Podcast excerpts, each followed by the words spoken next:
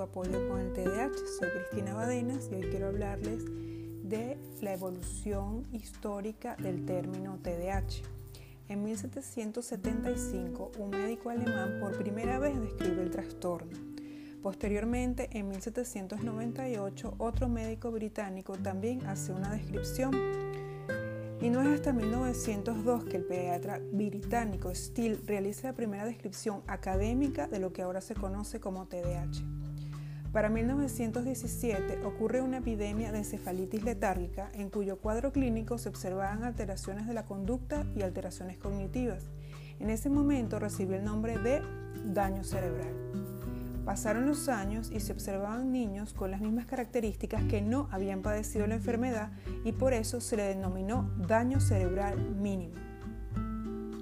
A inicios de los años 60 del, año, del siglo pasado, se evaluó el cuadro ya que no había signos de daño cerebral en los niños y se le conoció entonces como una disfunción cerebral mínima.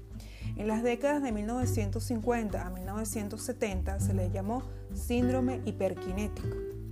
Para 1980 recibe el nombre de trastorno por déficit de atención con hiperactividad o sin ella.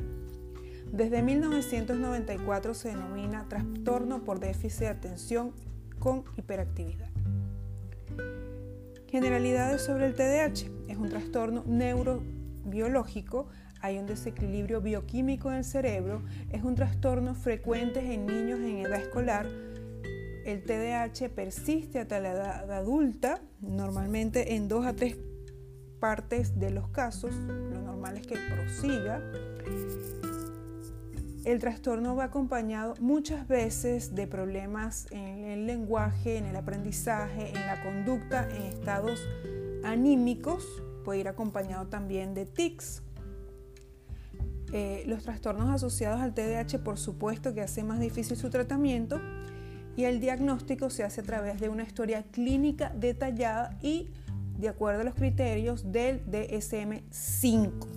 Aclaración, no hay ninguna prueba fisiológica para el TDAH. El neurólogo o el psiquiatra a través de la clínica establece el diagnóstico. Debe estar presente por lo mínimo esos, esos síntomas en dos escenarios distintos, colegio y hogar, y deben persistir durante seis meses.